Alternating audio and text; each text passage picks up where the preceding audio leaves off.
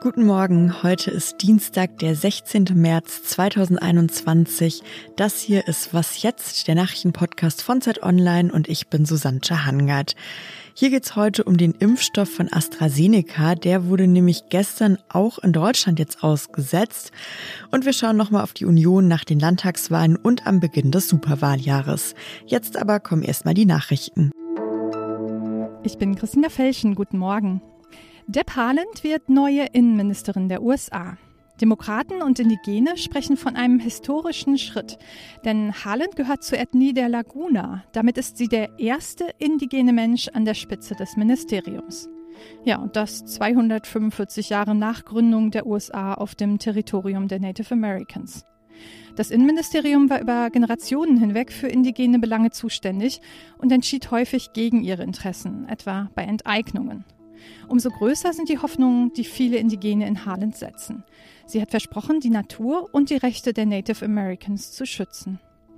Heute findet ein informelles Treffen der EU-Gesundheitsminister statt. An Themen wird es ihnen nicht fehlen.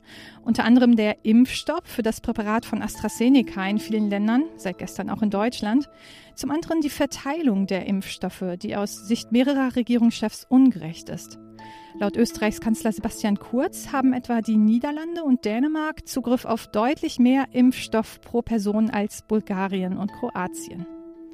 Der Redaktionsschluss für diesen Podcast ist 5 Uhr.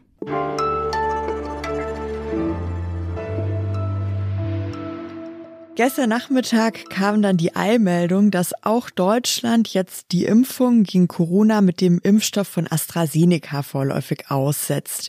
In verschiedenen anderen europäischen Staaten wurde das ja schon vergangene Woche entschieden, zum Beispiel in Dänemark und Bulgarien. Hier in Deutschland hat aber am Freitag noch Bundesgesundheitsminister Jens Spahn gesagt, nach der Einschätzung von Experten von der Europäischen Arzneimittelbehörde und dem Deutschen Paul-Ehrlich-Institut sei auch der Impfstoff von AstraZeneca sicher. Ja, diese neue Entwicklung jetzt, dass der Impfstoff jetzt doch auch in Deutschland ausgesetzt wird, die kann für uns Jakob Simak einordnen. Er ist Redakteur im Wissensressort von Zeit Online. Hi Jakob. Hi Susanne. Jakob, kannst du erst noch mal erklären, wie kam das denn jetzt, dass doch auch in Deutschland die Impfung mit AstraZeneca ausgesetzt werden? Das ist gar nicht so leicht zu erklären, weil ich glaube, ganz viele Leute davon überrascht sind und es auch nicht so genau wissen. Ich versuche es trotzdem einmal. Es ist so, dass es in den Ländern, die die Impfung ausgesetzt haben, anscheinend Häufungen gab von thrombembolischen Ereignissen, also Blutgerinnungsstörungen, die dann zum Beispiel eine Beinvenenthrombose gemacht haben. Ähm, wenn man sich aber die Zahlen für Europa angeschaut hat, dann gab es da letztlich keine Häufung, nämlich Thrombosen sind was relativ häufiges im Allgemeinen in der Allgemeinbevölkerung bis gestern und gestern hat sich entspannt vor die Presse gestellt und gesagt, wir haben hier sieben Fälle von möglicherweise Thrombosen im Gehirn und das war eine ganz neue Information.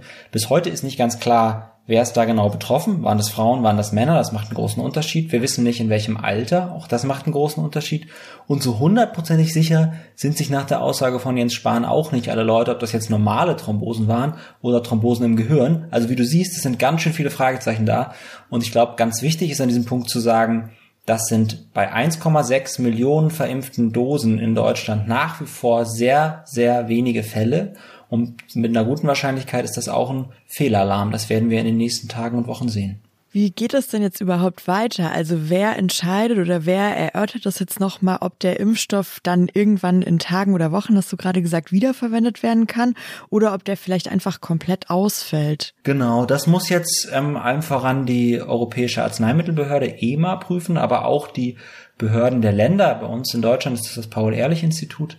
Und da wird man sich jetzt genau angucken, was für Fälle sind das. Gibt es quasi eine Erhäufung, also man, wie gesagt, das habe ich ja eben schon erwähnt, es gibt natürlich Thrombosen, sind ein häufiges Krankheitsbild und dann kann man schauen, wie viele Thrombosen würde ich denn in einem gewissen Zeitraum erwarten in der Allgemeinbevölkerung und dann schaue ich mir an, wie viele gab es denn bei Menschen, die geimpft wurden. Also ich schaue mir dann einfach den zeitlichen Zusammenhang an und dann schaue ich, wenn es eine Häufung gibt, muss ich dann noch weitere Analysen halt machen letztlich. Also muss mir zum Beispiel den Gerinnungsstatus angucken, muss wahrscheinlich äh, Autopsien von Menschen machen und dann halt schauen, ob das in irgendeiner Art und Weise zusammenhängt.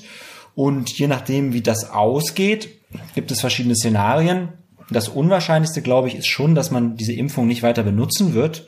Wahrscheinlicher ist, dass das entweder ein Fehlalarm ist oder man feststellt, es gibt ein sehr, sehr geringes Risiko, also eine von mehreren hunderttausend Menschen vielleicht, die das betrifft, so dass man dann ähm, schauen muss, gibt es Risikogruppen, denen wir den Impfstoff besser nicht geben. Aber das ist alles Zukunftsmusik. Ich denke, wir müssen erstmal abwarten, was dabei genau rauskommt.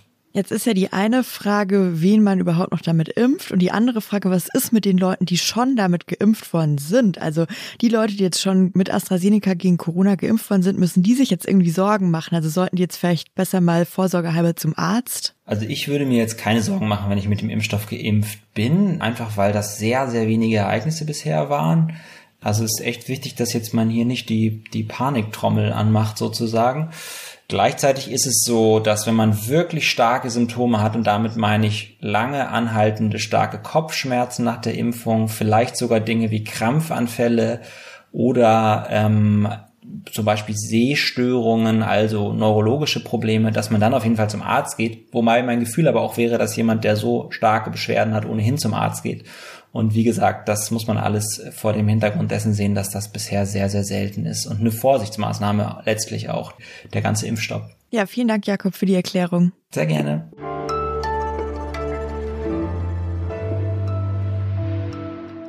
Und sonst so? Können wir eine Gruppe von Menschen finden, die in etwa der Bevölkerung Deutschlands entspricht? Menschen mit Migrationsgeschichte und ohne, Menschen vom Land, aus der Stadt, Ost- und Westdeutsche, Wohlhabende und Hartz-IV-Empfänger. Das fragt mein Kollege Philipp Feigle, der Leiter des Ressorts X bei Z Online und einer der Initiatoren eines neuen Projekts. Dieses Projekt heißt Die 49 und die Idee ist, genau das zu machen, was Philipp da eben erläutert hat. Also eine Gruppe von Menschen zusammenzustellen, die ziemlich genau in ganz vielen unterschiedlichen Faktoren die deutsche Gesellschaft widerspiegelt. Also zum Beispiel, wenn es um Migrationshintergrund oder um Geschlecht geht. Die Idee dahinter ist, ein journalistisches Experiment durchzuführen. Wie würde diese Gruppe auf Deutschland blicken? Worüber würde diese Gruppe diskutieren? Wenn Sie jetzt denken, da will ich richtig gerne dabei sein, dann kann es einfacher gehen, als Sie vielleicht denken. Gehen Sie einfach auf zeit.de slash 49, also wirklich als Zahl schreiben 49. Dort finden Sie ein Formular, mit dem Sie sich bewerben können, Teil von dieser Gruppe zu werden. Wir freuen uns sehr, wenn wir Sie kennenlernen durften.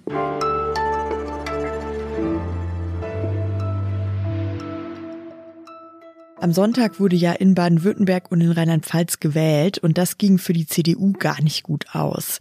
Auch der neue Parteivorsitzende Armin Laschet hat da gestern nicht groß um den heißen Brei drumherum geredet. Wir sagen aber klipp und klar, das Wahlergebnis der Landtagswahl ist für die CDU enttäuschend. Ferdinand Otto ist Politikredakteur bei Zeit Online und beobachtet dort vor allem die Union. Und jetzt ist er bei mir hier am Telefon, um nochmal ausführlich über die Wahlergebnisse zu sprechen. Hallo Ferdinand. Hallo, grüß dich. Dass die Union jetzt bei den Landtagswahlen so schlecht abgeschnitten hat, lag das vor allem an der Maskenaffäre, also an dieser Korruptionsaffäre, die seit kurzem die Partei erschüttert? Oder wie erklärst du dir die schlechten Ergebnisse? Also die Maskenaffäre war mit Sicherheit ein Faktor auf den letzten Metern. Das hat aber nur einen Trend verfestigt, den es in den Umfragen eigentlich schon viel, viel länger gab. Ich glaube, viel entscheidender sind zwei andere Punkte. Einmal der Amtsbonus natürlich, also es wurden ganz klar die Landeschefs jeweils bestätigt im Amt. Und zweitens, und das ist, glaube ich, der zentrale Punkt, äh, ging es um die Corona-Politik. Die CDU ist ja einfach keine Programmpartei. Alles, was sie hat, ist dieses Versprechen, wir können diese Sache hier ganz gut irgendwie wegverwalten. Und dieser Nimbus zerbröselt gerade. Dass wir jetzt so genau gucken, wie die Wahlen in Baden-Württemberg und in Rheinland-Pfalz ausgegangen sind, das liegt natürlich auch daran, dass es der Start war in dieses Superwahljahr. Im September steht ja dann die Bundestagswahl an. Und das ist für die CDU oder für die ganze Union ja an sich schon keine einfache Situation. Also nach 16 Jahren Angela Merkel als Bundeskanzlerin tritt sie jetzt nicht mehr an. Was muss die Union denn jetzt tun, glaubst du, damit es jetzt nicht so schlecht weitergeht? Ja, das ist eine wahnsinnig fragile Situation gerade für die CDU, ähm, für die CSU mit, ehrlich gesagt. Die Union hängt da zusammen drin. Das erste ist, sie muss ähm, schauen, dass jetzt ähm, sich alle hinter dem zukünftigen Kanzlerkandidaten versammeln. Also dass jetzt hier keine Misstöne reinkommen, dass die Partei nicht anfängt, sich zum Beispiel gegen den neuen Parteichef Armin Laschet zu wenden. Das wäre dann, glaube ich, wirklich verhängnisvoll. Und das Zweite, so banal wie das klingt, aber sie muss einfach diese Pandemie bezwingen können. Wenn im September immer noch viele Menschen auf ihren Impftermin warten, dann wird das die CDU zu spüren bekommen an der Wahlurne. Du hast jetzt gerade gesagt, dass es ganz wichtig ist, dass sich die Partei geschlossen hinter dem Kanzlerkandidaten versammelt. Der steht aber ja noch gar nicht fest. Also wie wichtig ist es, dass die Union sich da jetzt auch endlich bald mal festlegt? Der steht noch nicht fest, das stimmt. Ich denke, das ist in Ordnung, wenn die Union da jetzt erstmal bei ihrem Zeitplan bleibt und sagen wir mal, wie sie es ja immer angekündigt haben, zwischen Ostern und Pfingsten sich dann festlegt. Jetzt war das ähm, zum Beispiel auf Twitter so ein Thema, das mehrere kritisiert haben, wer sich nach den Wahlen jetzt zu Wort gemeldet hat. Also bei Anne Will zum Beispiel in der Talkshow saß am Sonntagabend Thomas de Maizière und Laschet hat sich erst gestern Nachmittag dann geäußert. Das, was da so bei Twitter durchklang, war, dass manche Leute das Gefühl hatten, da versuchen sich Leute wegzuducken und irgendwie keinen Schaden an ihrem Image zu bekommen. Siehst du das auch so? Ja, also ich kann verstehen, dass dieser Eindruck entsteht, aber das Argument, der CDU ist, ist ein anderes. Bei der CDU ist es so ein bisschen, kann man es vielleicht vergleichen, wie bei einer königlichen Familie. Die weichen einfach nicht von diesem einstudierten Skript ab. Und wenn sie es doch tun, dann weiß man, okay, hier brennt gerade richtig die Hütte. Also ich glaube, das Ergebnis wäre ein total gegenteiliges gewesen, wenn sich Armin Laschet jetzt am Sonntagabend hingestellt hätte, um die Wahl zu erklären.